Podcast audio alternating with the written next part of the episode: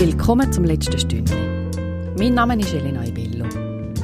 Das ist der zweite Teil von einer Podcast-Reihe zum Thema Suizid.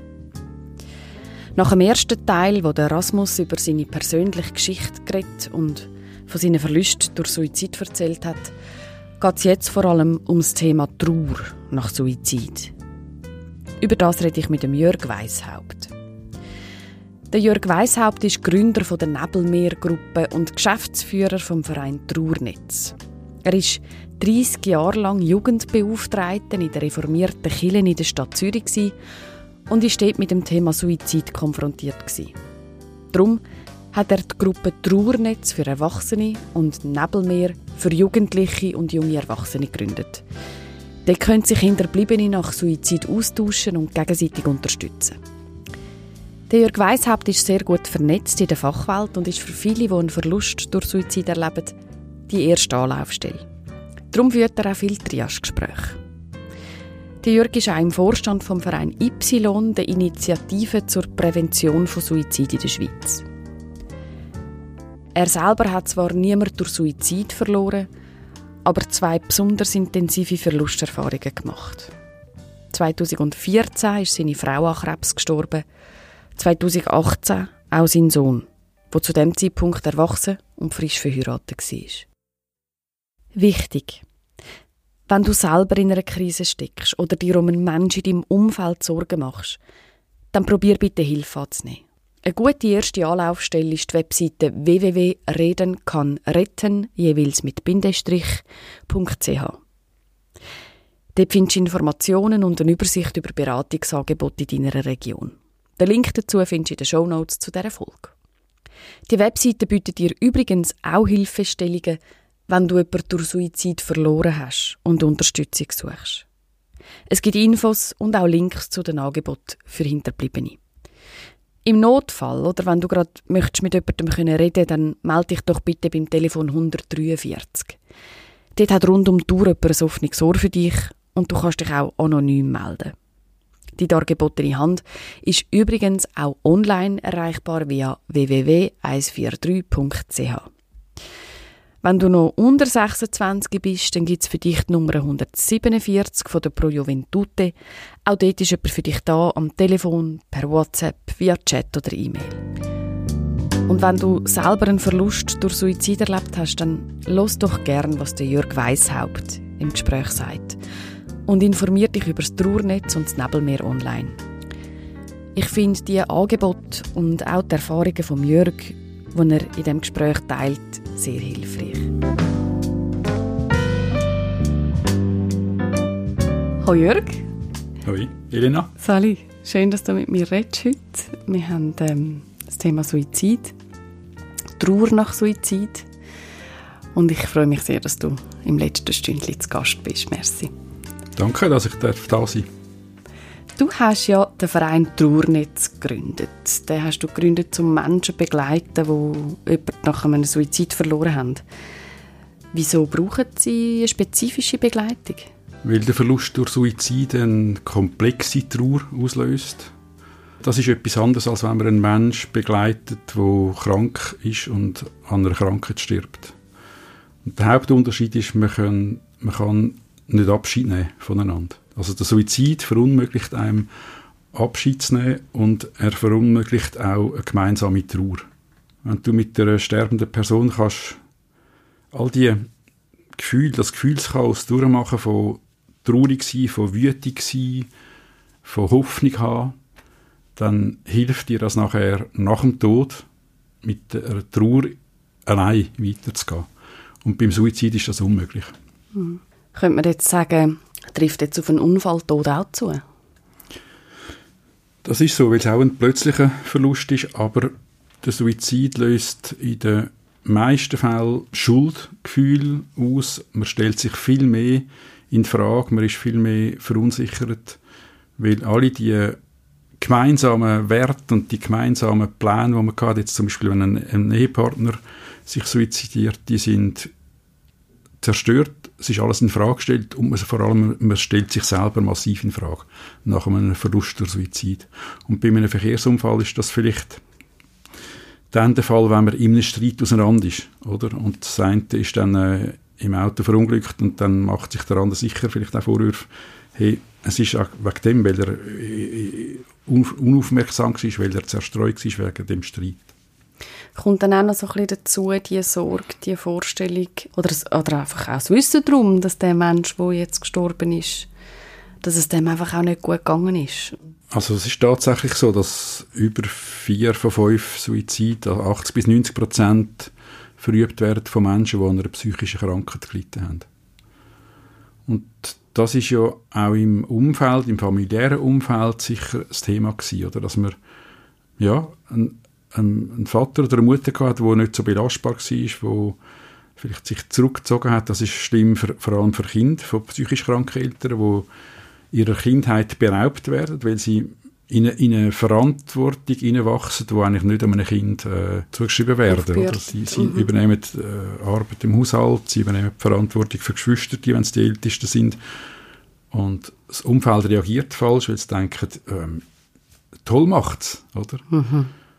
Also eine, eine, psychisch kranke Person, das Leiden von dem Mensch wird wahrgenommen vom Umfeld und oft steht dann auch in einem Abschiedsbrief, ich will euch nicht mehr zur Last fallen. Aber die Angehörigen haben das nie als Last empfunden, weil die Person hat zu ihnen gehört.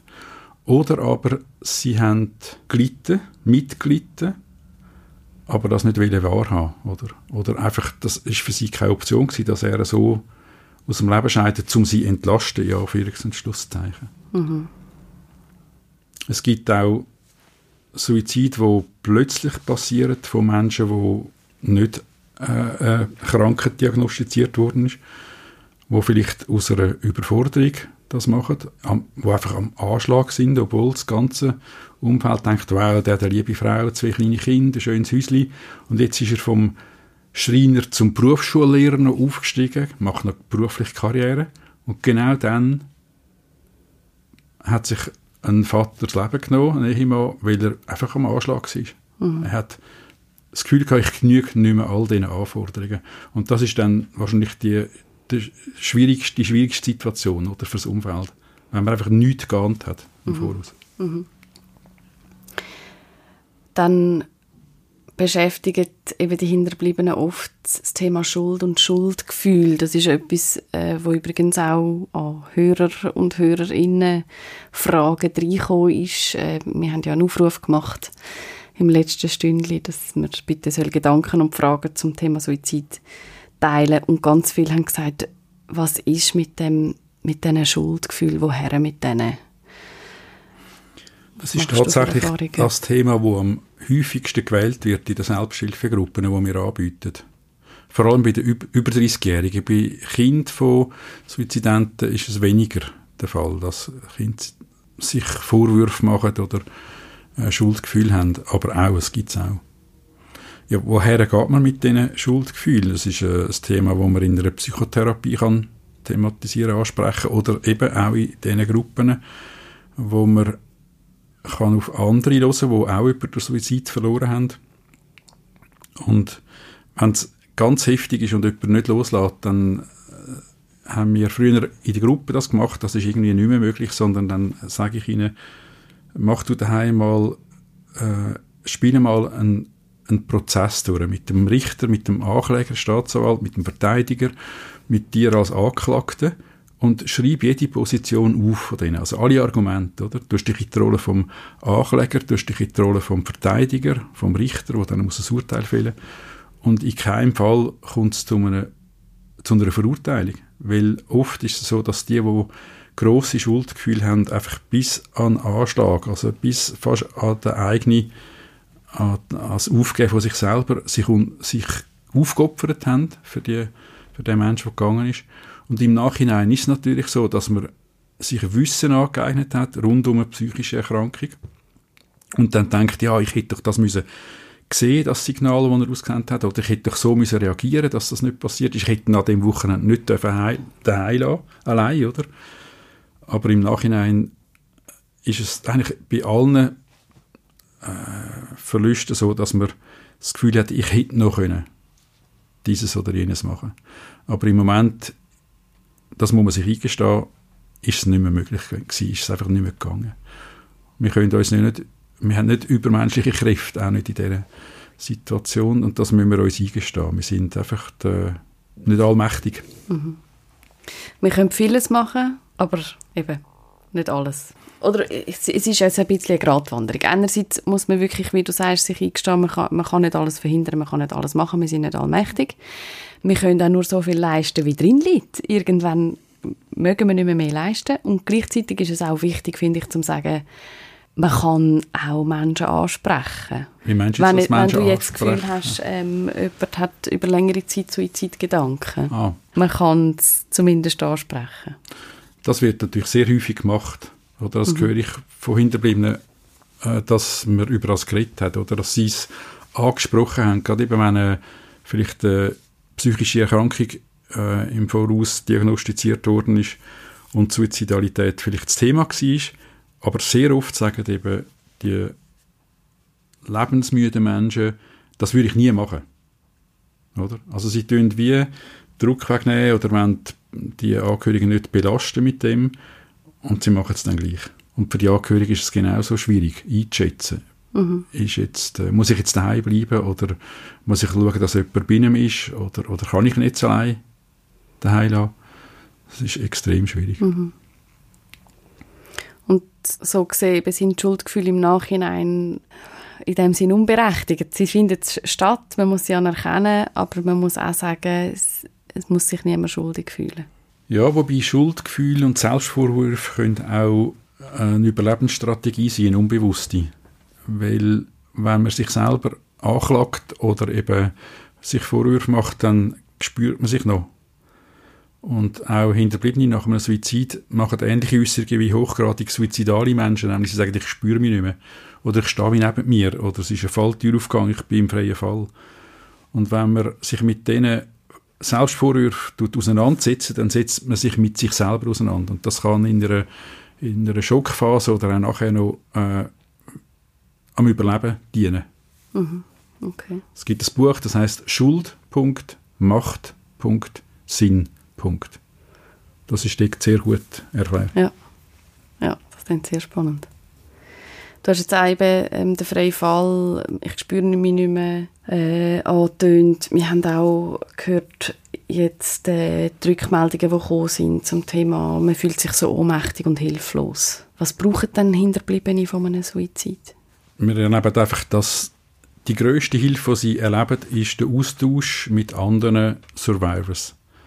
Also Menschen, die, die, müssen, die, die den Suizid überleben, oder? Die müssen zurückfinden in ein lebenswertes Leben nach dem tragischen Verlust.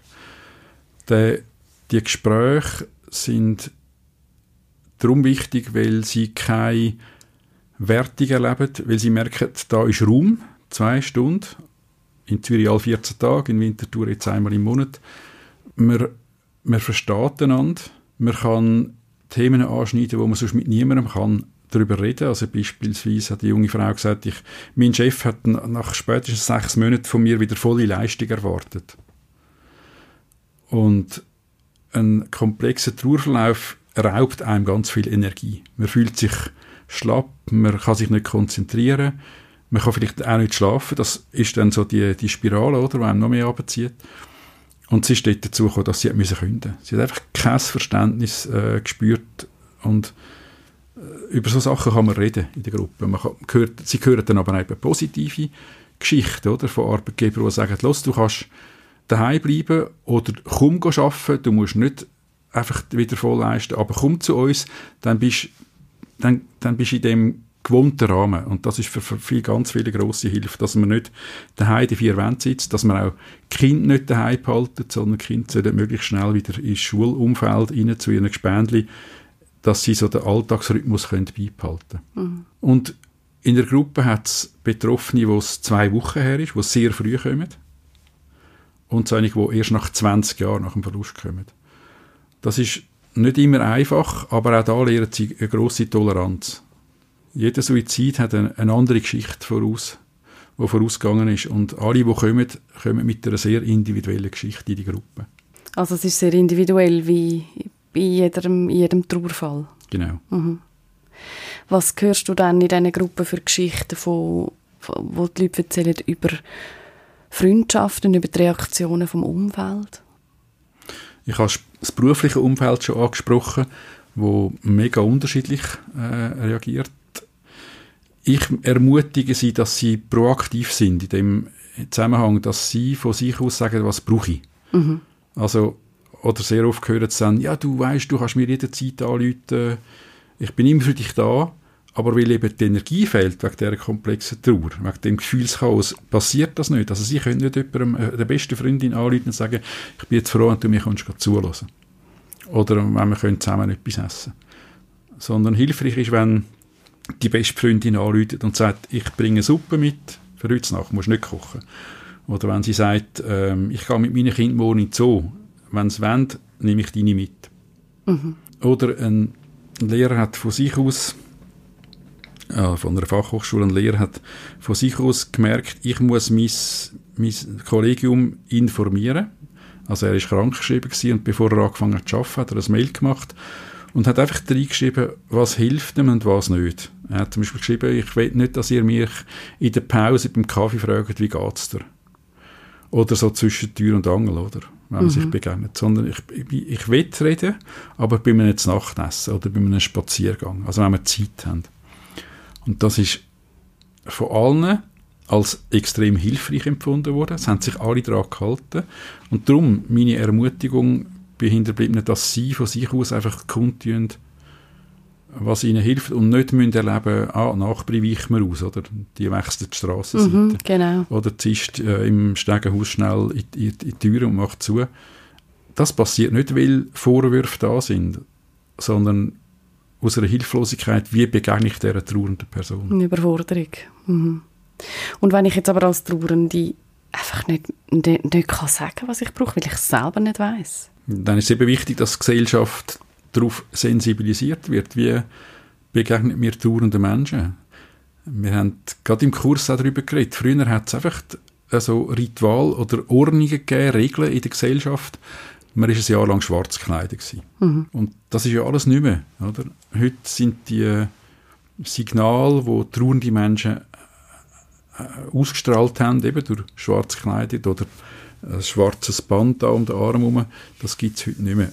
Man hat sich davon befreit, aber auch mit dem Nachteil, dass es wie einfach ein bisschen unklar ist. Mhm.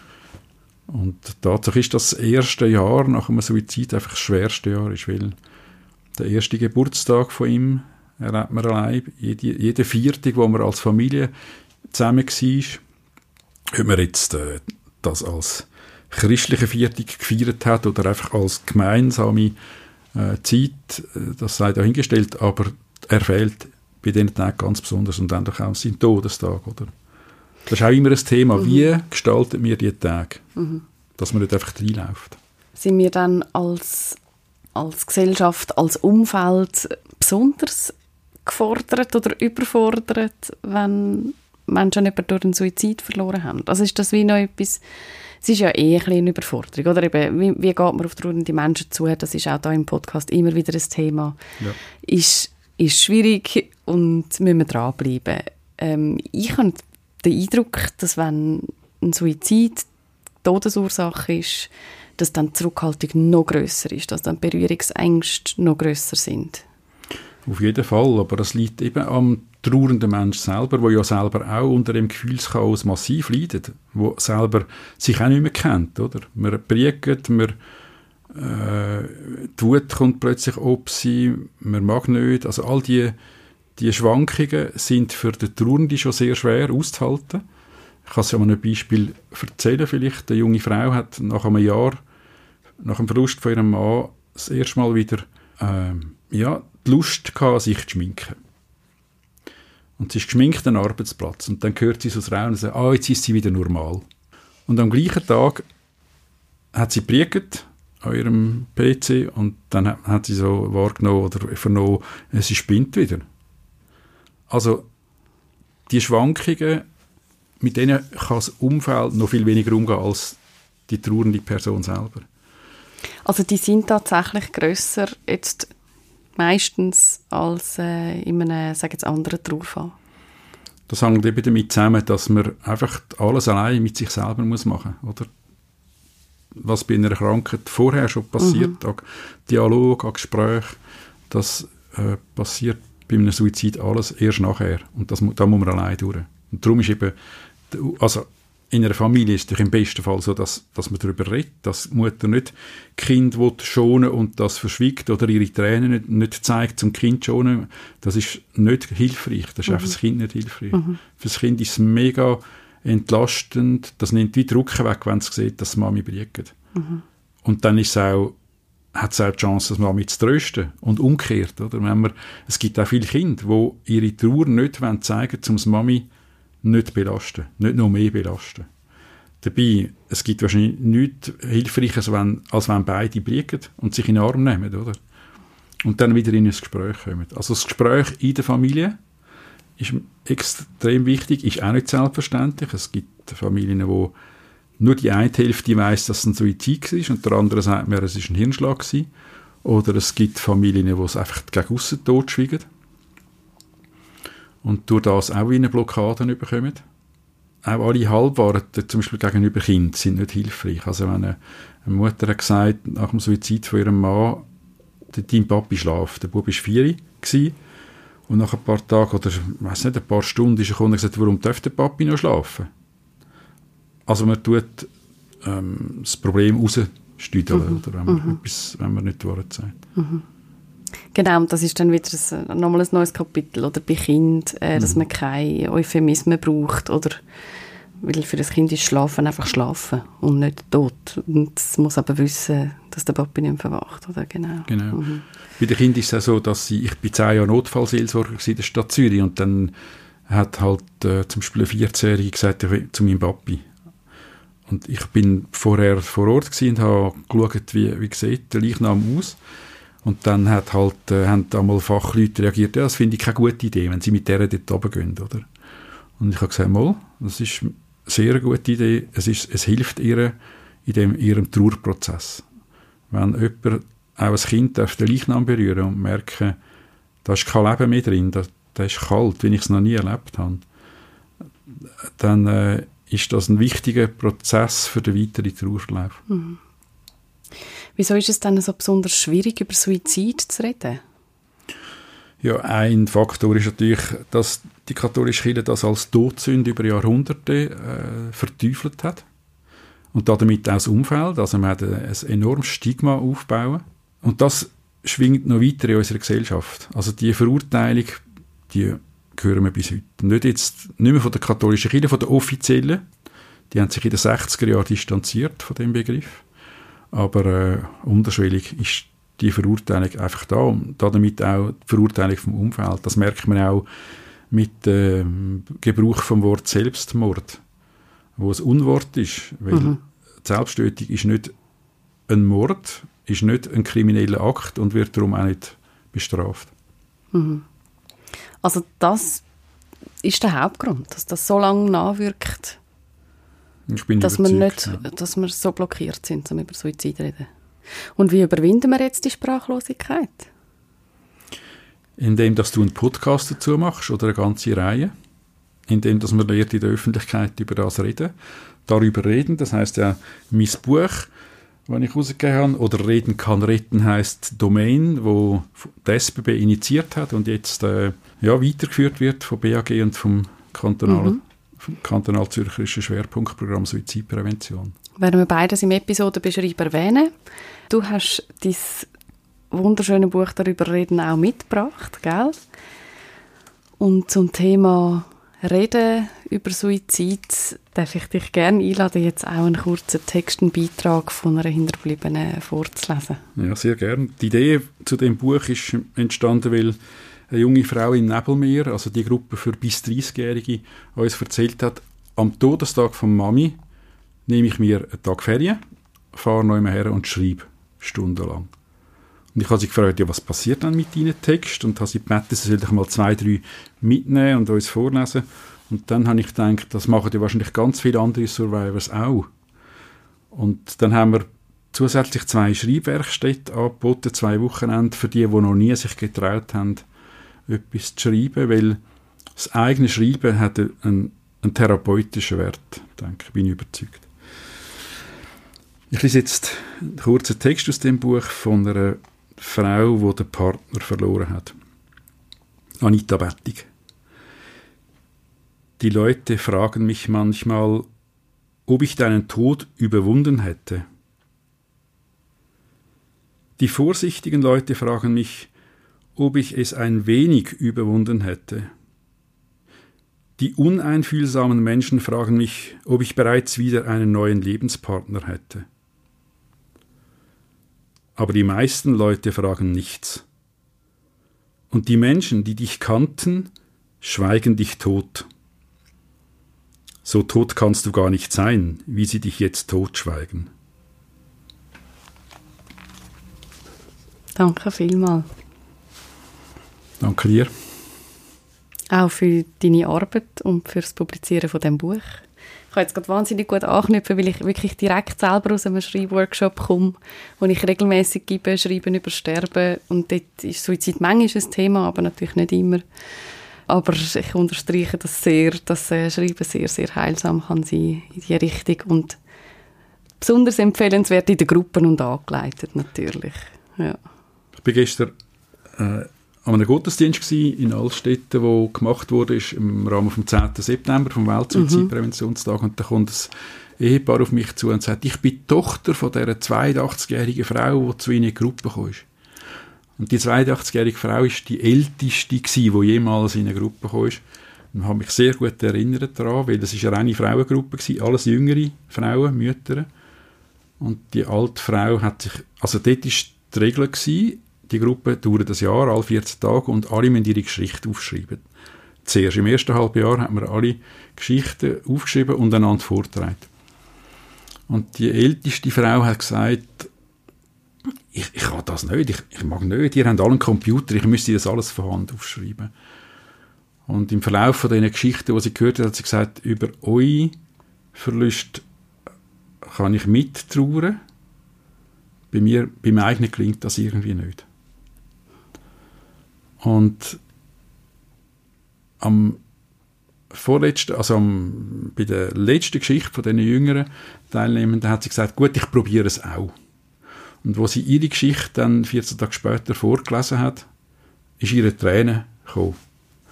Und offenbar zum ersten Mal. Also sie hat können anfangen zu über den Tod von ihrem Mann.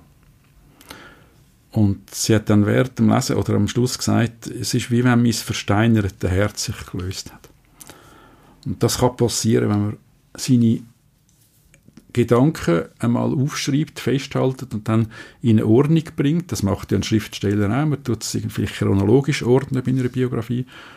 Und das Vorlesen hat nochmal einen Stellenwert, oder? Also das Mitteilen.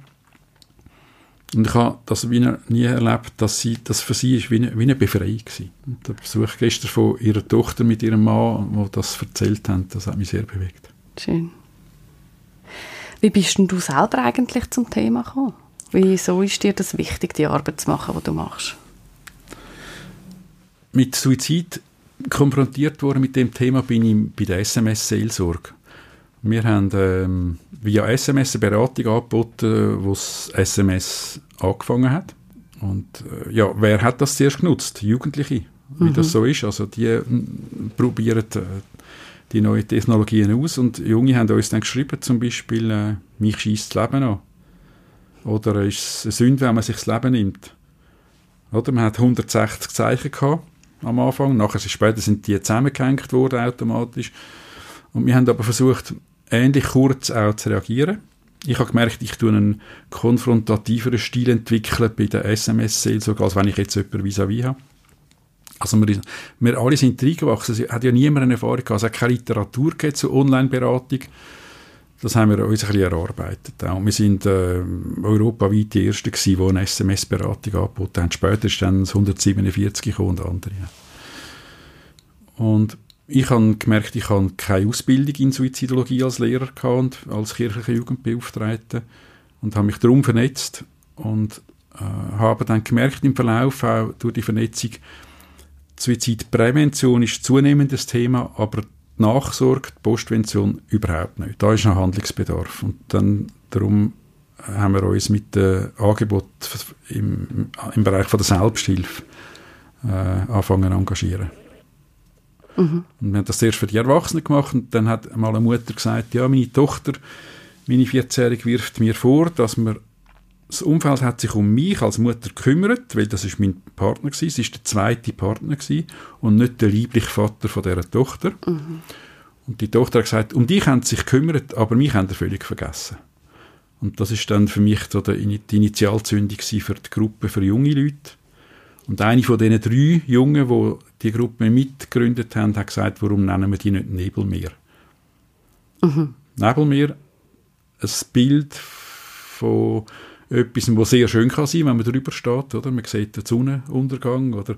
Wo man aber plötzlich vielleicht in dieser Suppe drin steckt, wo man keinen Meter mehr sieht, wo man keine Perspektive mehr sieht für sein Leben, oder wo man plötzlich unter dieser schweren Nebeldecke ist, die einem fast verdrückt. So, das hat ich ein sehr treffendes Bild gefunden, eben, wo das Gefühlschaos mhm, Genau, ja.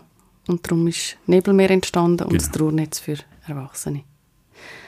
Und du hast jetzt in dem Moment auch noch mal etwas angesprochen, was wir bis jetzt auch noch nicht besprochen haben, ganz kurz noch gerne würde erwähnen. Ein Suizid betrifft ja immer mehr Menschen als jetzt genau die nächststehende Person von dem Menschen, der gestorben ist. Die WHO hat da kürzlich glaube Zahlen herausgegeben, 134 Menschen pro Suizid. Ja, ja 135, 135. haben vor zwei, drei Jahren am 10., auf den 10. September hin eben auf den mhm. weltweiten Suizidpräventionstag mhm. kommuniziert. Wir haben bis jetzt einmal von fünf bis zehn Nächsten als Angehörige geredet in der Schweiz, oder? auch wenn ich Medienarbeit gemacht habe. Und das ist ja ein Mehrfaches, das jetzt die WHO erwähnt. Und sie denken eben nicht nur an die Familienangehörigen, sondern sie denken an Blaulichtorganisationen, die wiederholt mit Suizid konfrontiert werden, an einen Lokführer, der vielleicht seinen Beruf irgendwann nicht mehr ausüben kann, weil es einfach too much ist, was er erlebt. Mhm.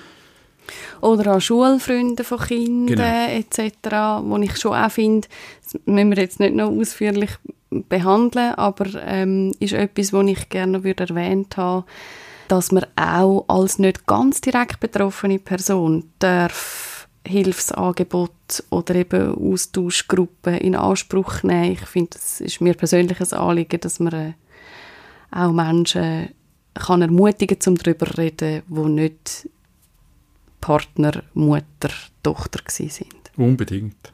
Also wenn wir von 1000 Suizid pro Jahr ausgehen in der Schweiz mal 135, oder?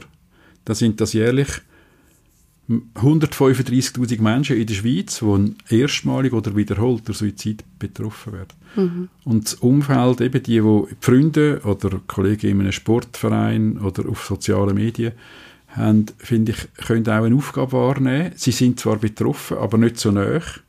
Und sie müssen dann nicht Angst haben vor einer Begegnung mit dem direkt Betroffenen, sondern sie können das Angebot machen, zuzulassen. Mhm. Also das Umfeld muss nicht das Gefühl haben, wir müssen jetzt Ratschläge parat haben, weil Ratschläge sind in dieser Situation nicht hilfreich.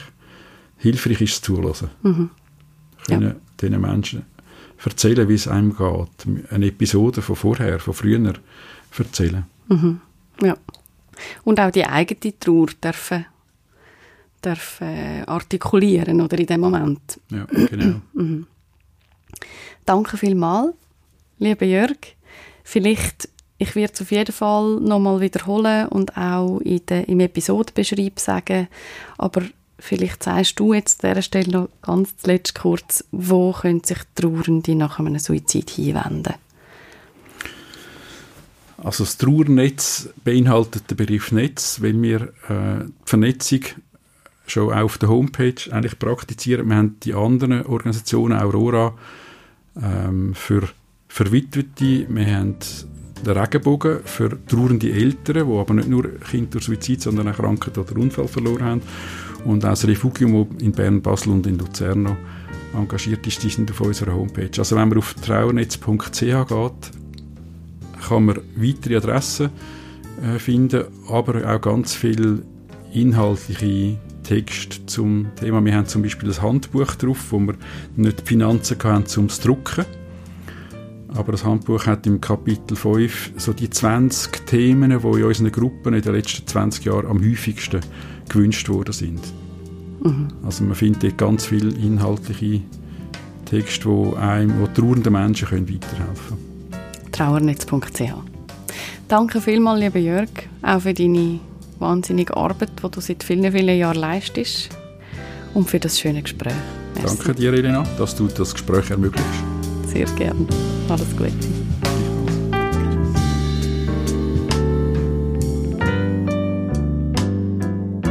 Trauer nach Suizid ist eine besondere Herausforderung. Umso wichtiger ist es, dass Betroffene Unterstützung bekommen und die auch annehmen können. Das Trauernetz findest du unter www.trauernetz.ch, das Nebelmeer unter nebelmeer.net. Verschiedene Informationen und Anlaufstellen findest du auch unter redenkannretten.ch im Bereich Jemanden durch Suizid verloren. Über diese Plattform ist es übrigens wirklich auch ein einfacher, eine Fachperson zu finden. Das Buch «Darüber reden», das Jörg Weishaupt herausgegeben hat, das kann man auch via trauernetz.ch bestellen. Als nächstes reden wir in dieser Podcast-Reihe mit der Ursula Bregenzer über Suizidalität und Suizidprävention. Sie ist Psychiatrie-Pflegefachfrau und Leiterin vom Kompetenzzentrum Fachentwicklung Versorgung und Psychiatrie an der Psychiatrischen Uniklinik Zürich und sie befasst sich seit vielen Jahren mit Suizid, mit Suizidforschung und Suizidprävention und auch mit dem Umgang von Institutionen mit Suizid. Sie ist auch im Vorstand vom Verein Y und vom Forum für Suizidprävention und Suizidforschung. Mit ihr rede ich darüber, wie wir Menschen in suizidalen Krisen begegnen können und wir räumen auf mit ein paar Mythen rund um Suizidalität und Suizid. Es lohnt sich also auch dort hineinzuhören. Die Folge erscheint in den nächsten Tagen. Wenn du dranbleiben willst, dann geht das am besten, indem du diesen Podcast in deiner Podcast-App abonnierst. So erfahrst du, wenn eine neue Folge rauskommt.